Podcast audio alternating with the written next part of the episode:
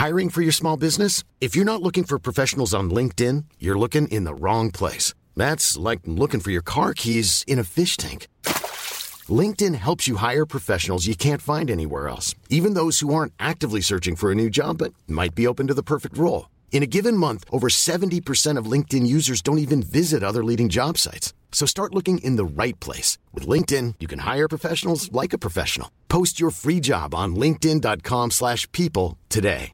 Ready to pop the question? The jewelers at BlueNile.com have got sparkle down to a science with beautiful lab-grown diamonds worthy of your most brilliant moments. Their lab-grown diamonds are independently graded and guaranteed identical to natural diamonds, and they're ready to ship to your door. Go to BlueNile.com and use promo code LISTEN to get $50 off your purchase of $500 or more. That's code LISTEN at BlueNile.com for $50 off. BlueNile.com code LISTEN.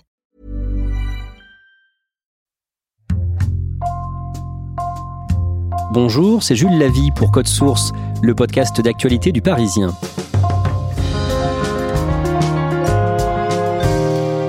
C'est un documentaire qui a beaucoup fait réagir. Hold Up, récit d'un chaos, un film consacré à l'épidémie de coronavirus. En 2h43, énormément de choses sont dites sur l'épidémie et sa gestion. Certaines sont vraies, beaucoup d'autres sont fausses. Et à la fin, Hold Up met en avant une théorie complotiste.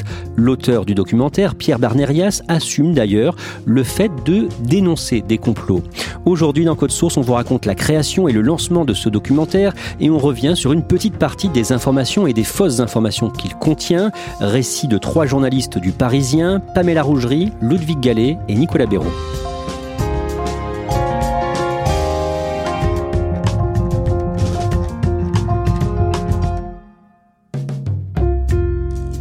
Nicolas Béraud, quand est-ce que vous entendez parler euh, de ce film pour la première fois? Ce film, j'en entends parler le mardi soir, euh, en fin de journée. Je, je le vois passer sur des sites de téléchargement. Je vois aussi qu'il a été mis en ligne sur la plateforme euh, de vidéos gratuite et tout à fait légale Dailymotion. Et c'est à ce moment-là que je découvre l'existence de ce film que j'ignorais jusqu'alors le lendemain, le mercredi 11 novembre, vous en parlez avec vos collègues. À la mi-journée, on voit des gens qui commencent à l'évoquer sur les réseaux sociaux, donc euh, j'en parle avec euh, plusieurs de mes collègues, Pamela Ludwig, on se dit qu'on va euh, se mettre tous les trois sur le sujet, à commencer évidemment par regarder l'intégralité du film. Et pourquoi vous vous dites vraiment que c'est un sujet? On se dit qu'il y a forcément un sujet à la fois sur le fond et sur la forme, la question du Covid et différentes théories qu'il peut y avoir sur l'origine de la maladie, sur le masque, sur les traitements, etc. C'est un sujet qui est extrêmement vaste, extrêmement fort depuis plusieurs mois, et on se rend compte tout de suite que dans ce film, il y a forcément des théories qui nous semblent étranges, qui nous semblent parfois un peu complotistes, et on se dit qu'il y a un énorme travail de décryptage à réaliser.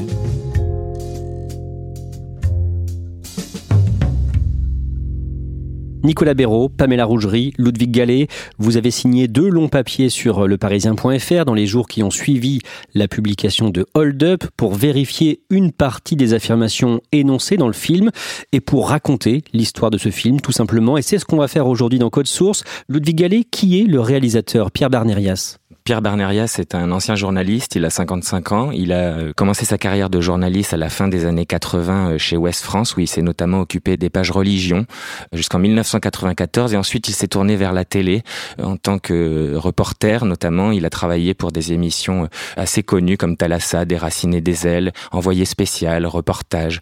Il a créé en 2011 une société de production qui s'appelle T-Prod et par l'intermédiaire de laquelle il a réalisé ses quatre derniers films dont donc il a fait euh, trois films qui tournaient tous euh, autour du thème de la religion ou de l'au-delà, traitant euh, également dans son dernier film qui s'appelait Thanatos des expériences de mort imminente. Nous rentrions de voyage de noces. Un monsieur qui avait beaucoup trop bu nous a percutés. Paf, je me retrouve dans la salle d'opération. Quand j'avais 6 ans, je, le mercredi matin, j'allais à la piscine au centre de loisirs et puis euh, je suis resté au fond, euh, au fond de l'eau. Je me suis noyé.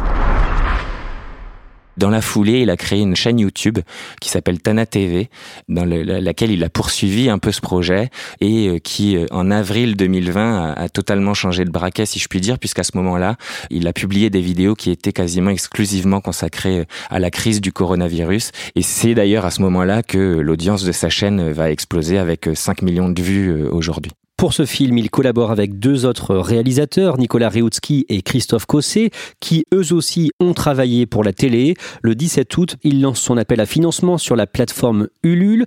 Comment est-ce qu'il décrit son projet? Pierre Bernerias promet de dire la vérité sur des incohérences qui ont été portées notamment par nos politiques dans la gestion des masques. Donc il y a quand même cette volonté dans la promesse de porter un discours qui euh, jusqu'alors n'avait pas été euh, tenu. Et ça marche, l'objectif des 20 000 euros est atteint en 4 jours. Le projet dépassera quelques mois plus tard les 180 000 euros de dons. Le film sort officiellement le mercredi 11 novembre sur la plateforme Vimeo. À quoi est-ce qu'il ressemble précisément? C'est un documentaire qui déjà est très long, il dure près de 2h45.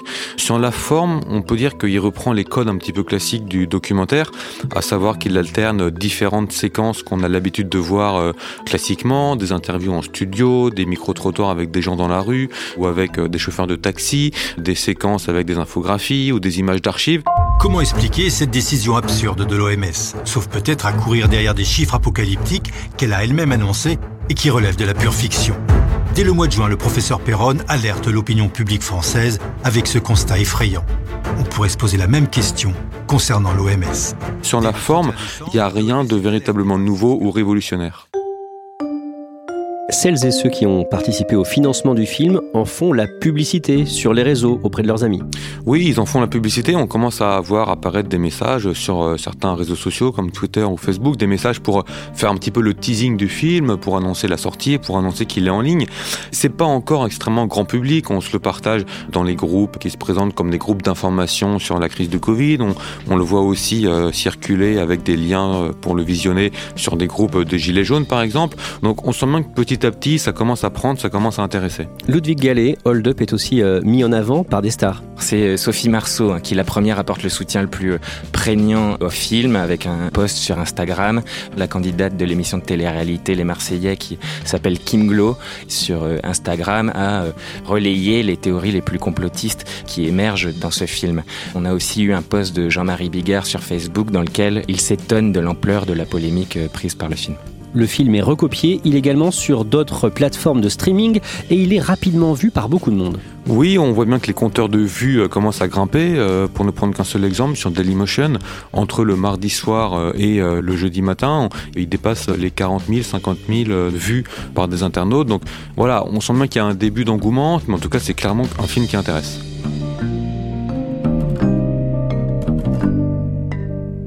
On en revient au point de départ de cet épisode. Vous vous dites tous les trois qu'il y a un vrai sujet. Comment est-ce que vous vous y mettez? Comment est-ce que vous vous répartissez le travail? Bien évidemment, ça commence par le visionner intégralement. Donc, on va le regarder en détail. On va noter les principales affirmations euh, par ordre chronologique euh, qui nous semblent intéressantes à décrypter. On va ensuite les distinguer en six chapitres principaux. Et ensuite, on se répartit euh, les différentes parties du film que chacun d'entre nous va devoir un petit peu décrypter pour un gros article qu'on prévoit mettre en ligne le lendemain, donc le jeudi. Pamela Rougerie, beaucoup de choses sont dites dans ce documentaire et il y a de nombreux intervenants, certains sont connus. Oui, en fait, dans ce documentaire, on retrouve pas mal de personnalités qu'on a déjà vues à la télévision euh, depuis le début de l'épidémie, aussi bien des politiques que des experts. Alors, une des figures principales, c'est Christian Perron, un professeur euh, qui travaille en hôpital. On a aussi, par exemple, l'épidémiologiste Laurent Toubiana, qui, lui, a plutôt tendance à dire qu'on exagère la gravité de l'épidémie il a d'ailleurs dit au début de l'automne euh, qu'il n'y avait pas de deuxième vague euh, de Covid-19.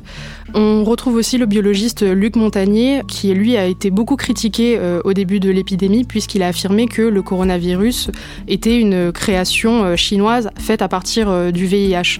Donc en fait, on retrouve énormément de personnalités experts qui ont tous une position assez commune à contre-courant de ce qu'on entend du côté des autorités sanitaires ou d'autres experts. En résumé, le film recense tout ce qui n'a pas fonctionné dans la gestion de la crise en France. Oui, on a un peu tous les grands thèmes de l'épidémie. On nous dit qu'on a exagéré par exemple la gravité de l'épidémie, on nous parle de la communication un peu aléatoire euh, du gouvernement, on nous dit que les masques n'ont pas forcément été efficaces. Les médecins qui imposent les masques aux gens qui ne sont pas malades sont des gens foutres. Ce sont des médecins de Molière. C'est euh, reprendre la fameuse pièce euh, de Jules Romain, le docteur Knock, qui dit tout bien portant est un malade qui s'ignore. que le confinement n'a pas forcément été efficace, que les laboratoires, eux aussi, ne sont pas forcément indépendants. Alors on ne va pas lister ici toutes les informations tronquées ou fausses qui sont données dans ce film. Vous avez donc tous les trois signé un très long papier sur le parisien.fr pour démentir les fausses informations de ce film. Pamela Rougerie, est-ce que d'abord certaines infos de ce film sont vraies? Oui, il y a par exemple un montage assez pertinent de la communication du gouvernement sur les masques, puisqu'au début on a eu des ministres, Sibeth Ndiaye, Agnès Buzyn, puis Olivier Véran, qui nous ont dit que le masque n'était pas forcément utile, qu'il était réservé euh, aux plus malades. Et puis euh, au printemps, le discours a changé, on a commencé à le porter de plus en plus, et au déconfinement, le discours était euh, totalement différent. Aujourd'hui, on porte tous le masque quand on est dans le métro, dans les lieux publics et à l'extérieur. Pamela Rougerie, parmi les vraies affirmations de ce film, les vraies informations, il y a ce qu'on a appelé le Lancet Gate. C'est quoi? Le Lancet Gate, c'est en fait un gros fiasco d'une étude euh, qui a été publiée dans The Lancet, qui est une revue euh, spécialisée très prestigieuse. Dans cette étude, on disait que l'hydroxychloroquine n'était pas efficace contre le Covid-19, sauf que les données utilisées pour cette étude étaient en fait faussées. Le coordinateur de l'étude a d'ailleurs présenté ses excuses et ensuite l'étude a été retirée. Et dans ce documentaire, le confinement est présenté comme inutile parce qu'un pic de mortalité a été constaté dans les premières semaines du confinement en mars et avril. Ces courbes appartiennent à l'INSEE. Elles correspondent au nombre de morts total en 2018, 2019, 2020, de mars à septembre. Le virus a donc particulièrement sévi du 15 mars au 15 avril, période où nous étions tous confinés grâce à une mesure historique censée ne pas faire apparaître cette courbe. Pourquoi est-ce que c'est trompeur d'affirmer ça? Le confinement, il a pour objet de limiter les contaminations et on sait qu'il y a un délai qui est estimé entre 3 et 4 semaines entre les contaminations et les décès. Donc forcément, si le confinement débute mi-mars, c'est normal qu'il y ait encore une augmentation de la mortalité parce que c'est toutes les personnes qui ont été contaminées avant le confinement. Et donc c'est pas forcément incohérent qu'on aboutisse à un pic de mortalité à peu près 3 semaines après le début du confinement. Donc on peut pas en déduire à partir de là que le confinement n'a servi à rien et d'ailleurs plusieurs études ont tenté d'estimer le nombre de décès que euh, le confinement a permis d'éviter. Mais par exemple, pour n'en citer qu'une, euh, une étude de l'école des hautes études en santé publique qui a estimé que 61 000 décès avaient été évités, euh, entre guillemets, grâce au confinement. Pamela Rougerie, le masque est présenté comme inefficace, voire dangereux. Oui, on nous montre par exemple des images de personnes qui souffrent de graves problèmes de peau à cause des frottements liés au masque. Ça, c'est les zones cutanées qui sont en contact avec le masque. Ça, c'est une dame qui mettait son masque là, regardez. Donc, elle ne s'est pas soignée tout de suite parce qu'elle a un certain âge, elle n'osait pas sortir. Donc, ça a commencé là, puis ça s'est étendu sur le nez. Ça, c'est une belle infection aussi. Puis ensuite, on nous explique que finalement, le masque n'est pas vraiment protecteur et que le masque en coton l'est encore moins. Alors, il y a une chose vraie. Oui, euh, le masque peut causer euh, des problèmes de peau. Ça a d'ailleurs été nommé par certains médias le masque-nez. C'est un mélange du masque et euh, de l'acné pour montrer l'apparition de boutons à cause du frottement lié au masque. En revanche, le masque est bien une protection, comme les autorités sanitaires l'ont dit. Il n'est pas à 100% protecteur. C'est pour ça que les autorités sanitaires le rappellent à chaque fois. Il faut, en plus du port du masque, respecter la distanciation sociale et se laver les mains. Parmi ceux qui fustigent le masque, il y a l'ancienne députée euh, LREM, Martine Vonner. Elle est euh, médecin psychiatre de profession. Elle a été euh, petit à petit qualifiée entre guillemets de frondeuse, c'est-à-dire ces députés un petit peu turbulents au sein de la majorité. Et d'ailleurs, elle a même fini par être exclue du groupe parlementaire de la République en marche en mai dernier, après avoir voté contre la stratégie de déconfinement proposée par le gouvernement face à la pandémie de Covid-19. Alors, qu'est-ce qu'elle dit dans ce documentaire? Elle est notamment interrogée sur la chloroquine qu'elle défend et puis également sur l'état d'urgence sanitaire qu'elle considère comme étant une atteinte à la démocratie. Elle considère que beaucoup de droits sont bafoués en raison de cet état d'urgence sanitaire. C'est une position qu'elle tient régulièrement dans les médias quand elle est interrogée et qu'elle réitère à nouveau dans ce film. Pamela Rougerie, il est aussi question de l'hydroxychloroquine défendue par le professeur marseillais Didier Raoult. Que dit le documentaire sur ce point? Il dit que euh, cet antipaludique était la vraie solution euh, contre l'épidémie euh, de Covid-19, mais qu'on l'a très vite écarté pour tout un tas de raisons. Par exemple, que les laboratoires s'enrichiraient davantage avec un vaccin ou avec d'autres remèdes.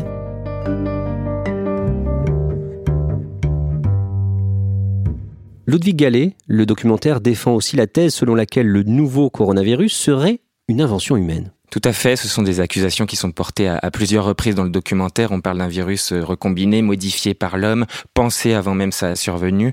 En réalité, euh, ces théories-là qui sont exposées dans le documentaire ont été démenties euh, assez largement par les scientifiques Pour autant, il faut pas se tromper. On est encore en train de chercher, enfin, les scientifiques sont encore en train de chercher l'origine de ce virus et euh, certains spécialistes, comme euh, le professeur De Crowley au, CNRS, qui est virologue, n'écartent pas l'hypothèse selon laquelle le, virus, dans le cadre de recherche, aurait pu euh, s'échapper d'un laboratoire. Pamela Rougerie, quel serait le but de cette invention, d'après le film? Ce serait d'abord de créer une sorte de régime de la peur puis ensuite d'anéantir une partie de la population. Cette partie de la population, ce serait euh, les plus pauvres et les plus fragiles. Avec ces craintes qui grandissent face au virus, ces populations seraient encouragées à se faire vacciner et dans ces vaccins, on trouverait une sorte de dispositif qui permettrait de tracer leurs mouvements, d'attribuer une valeur monétaire à ces mouvements et à leurs activités.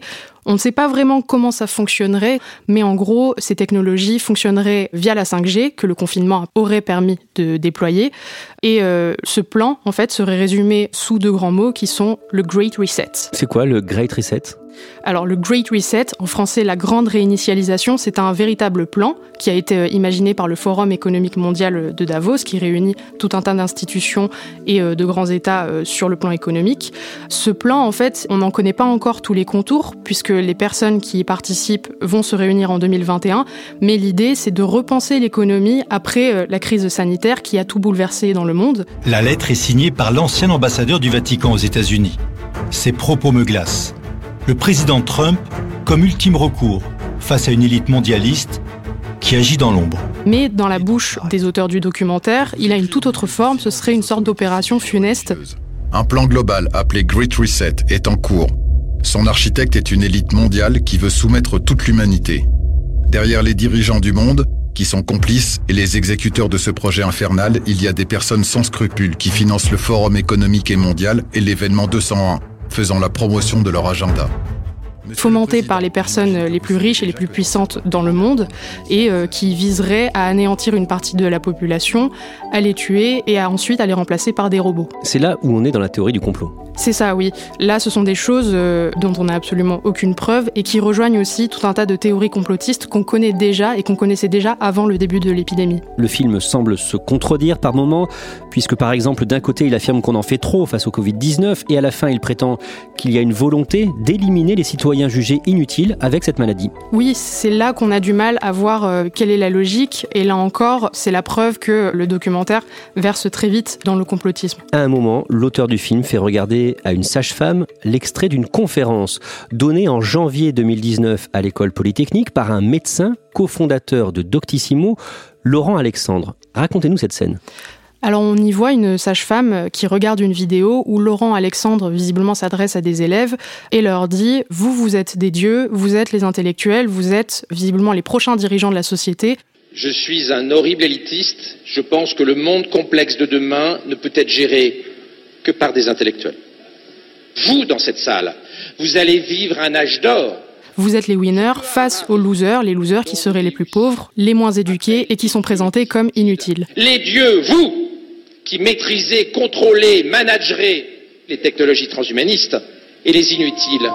Comment réagit l'aide-soignante quand elle entend ce mot inutile? Elle est visiblement bouleversée, elle est choquée déjà d'être considérée comme inutile. Qu'est-ce que ça veut dire? On n'a pas besoin d'avoir bac plus 10 pour se poser la question si c'est pas quelque chose de programmé? Elle compare euh, cette rhétorique à celle du nazisme et celle d'Hitler, et elle finit même euh, en larmes, puisque clairement, euh, elle est visée par ses propos. J'ai envie de dire aux gens, mais dans 10 ans ou dans 20 ans, est-ce que vous pourrez regarder vos enfants dans les yeux et leur dire que vous ne saviez pas? Et nos enfants seront en droit de nous poser la question pourquoi on ne les a pas défendus? Voilà. C'est tout ce que j'ai envie de dire parce que c'est abominable. Que dira, plusieurs jours plus tard, Laurent Alexandre, le cofondateur de Doctissimo, que l'on entend dans ce documentaire? Il dit qu'en fait, les propos qui ont été mis en avant dans le documentaire ont totalement été modifiés au montage. Quand il parlait de cette rhétorique, c'est en fait une rhétorique qu'il dénonçait et qu'il voulait absolument éviter. Et il prenait en fait les mots de ces théoriciens d'un futur proche qu'il appelle le troisième capitalisme, où justement il y aura des inégalités profondes entre euh, euh, les puissants qui ont la connaissance et les plus pauvres qui n'arriveront pas à suivre. Il disait bien qu'il fallait à tout prix éviter qu'on en arrive à ce stade. Nicolas Béraud, quelques heures après la mise en ligne du film, plusieurs plateformes décident de le retirer. Oui, donc là on est dans la journée de jeudi, le lendemain de la sortie officielle du film. Euh, d'abord à la mi-journée, euh, le film est retiré de Dailymotion. En fin de journée, toujours le jeudi, c'est la plateforme vidéo euh, Vimeo qui à son tour va retirer le film, avec à chaque fois des messages pas extrêmement précis, mais simplement indiquant que le film n'a pas respecté certaines dispositions de la plateforme en question et l'ancien ministre de la Santé, Philippe Douste-Blazy, se désolidarise du film. Il fait un message sur Twitter disant qu'il se désolidarise du film, qu'il qualifie de complotiste. Vous comprenez que, votre, présence, votre présence d'ancien ministre de la, de, la, Santé valide ces thèses en quelque sorte. Bien sûr, mais c'est la raison pour laquelle Vous je êtes suis... piégé? Mais Oui, bien sûr. Ma réponse d'abord, c'est un, de ne pas en parler, deux, de me désolidariser totalement. Nous, le, vendredi, quand on l'appelle, alors déjà, on sent qu'il a envie d'en parler parce qu'il répond très vite. Il assure qu'il tombe un peu des.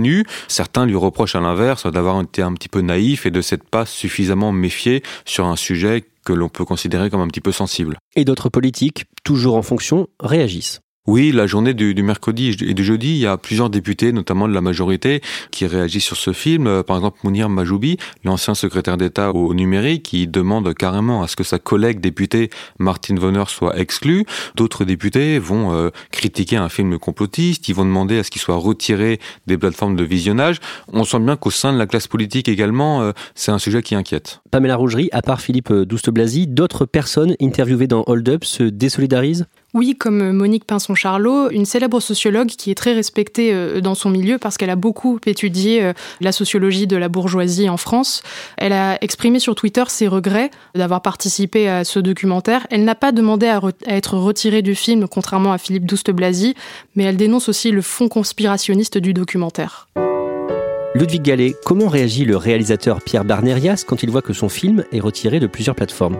Ce qui le fait réagir principalement, c'est lorsque Vimeo, la plateforme Vimeo, a supprimé le film de sa plateforme. À ce moment-là, il publie un post sur Facebook dans lequel il se dit ahuri, abasourdi et euh, victime d'un muselage et d'une censure. Mais le film reste visible. Le film reste visible, il est accessible notamment sur une plateforme qui s'appelle Odyssey, qui est très euh, récente puisqu'elle a été créée en septembre dernier. C'est une plateforme qui est utilisée notamment par euh, Alain Soral pour publier ses vidéos et qui euh, fait la promesse d'échapper à toute opération de censure qui serait menée sur des plateformes plus classiques. Nicolas Béraud, il n'est pas disponible que sur Odyssey. Non, parce que désormais on en trouve aussi des copies nombreuses, notamment sur YouTube. Souvent c'est parce que les gens ont pu le télécharger et lorsqu'il était disponible sur Dailymotion, sur euh, Vimeo, sur des plateformes entre guillemets euh, classiques, et ensuite est rediffusé à leur tour. Donc on voit bien que ça SM très très rapidement. il y a beaucoup de vues? Oui, ça va très vite dépasser plusieurs centaines de milliers de euh, visionnages et on a même désormais dépassé les 2 millions de vues sur les différentes plateformes internet. Que répond Pierre Barnerias quand on le qualifie de complotiste Alors il minimise la portée de cette accusation en disant que si un complotiste c'est quelqu'un qui dénonce les complots, je suis complotiste. Non, non, il n'en est pas à son coup d'essai. Non, pas du tout. En fait, on a retrouvé trace d'une intervention en 2017. Il avait été invité par un réseau d'associations chrétiennes. Il dénonçait déjà euh, l'existence d'un complot visant à instaurer une gouvernance euh, mondiale. Donc on est trois ans avant la survenue de la crise du coronavirus et pourtant la théorie du complot était déjà bien ancré en lui. Il a l'air très sincère dans sa démarche. Ce qu'il promet, c'est de tenir un, discours de vérité, de porter euh, une autre voix, et on sent bien là que la polémique qui a fait suite à la, diffusion de ce film Hold Up l'émeut, et on sent presque une forme de euh, tristesse, voire de colère parfois lorsqu'il répond euh, aux interrogations des journalistes. Pamela Rougerie, quand vos articles sont sortis, ces deux longs papiers sur leparisien.fr et Le Parisien bien sûr, est-ce que vous avez été critiqué sur les réseaux par des soutiens d'Hold Up?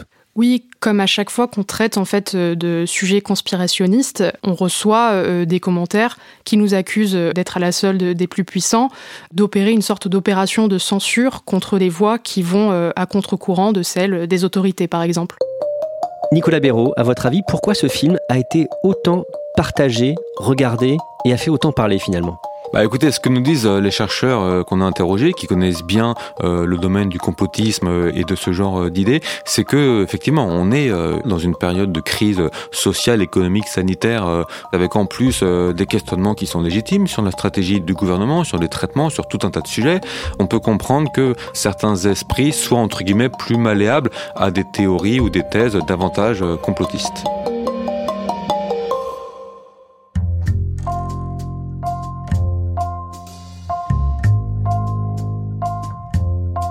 Merci à Pamela Rougerie, Ludwig Gallet et Nicolas Béraud. Code Source est le podcast d'actualité du Parisien, disponible chaque soir du lundi au vendredi. Cet épisode a été produit par Marion Botorel et Thibault Lambert, réalisation Julien Moncouquiole. Si vous aimez Code Source, n'hésitez pas à en parler sur les réseaux ou à vos amis, à laisser des petites étoiles sur votre application de podcast préférée. N'oubliez pas évidemment de vous abonner pour ne rater aucun épisode. Et puis pour vos retours, vos questions, vous pouvez nous écrire directement code source at leparisien.fr.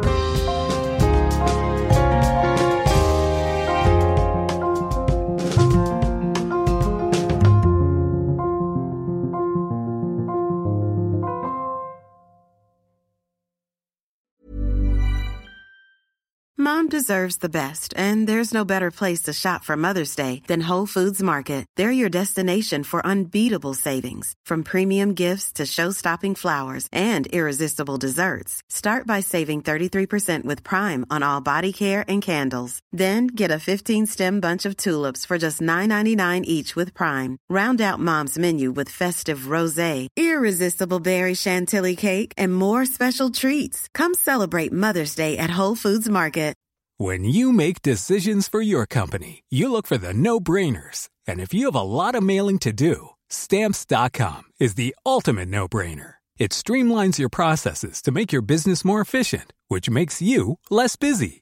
Mail checks, invoices, legal documents, and everything you need to keep your business running with stamps.com.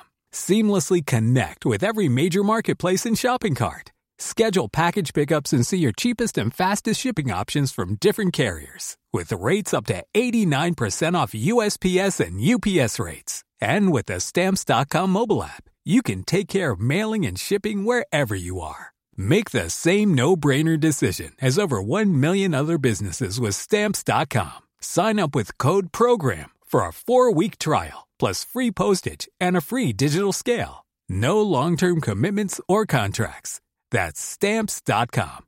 Code program.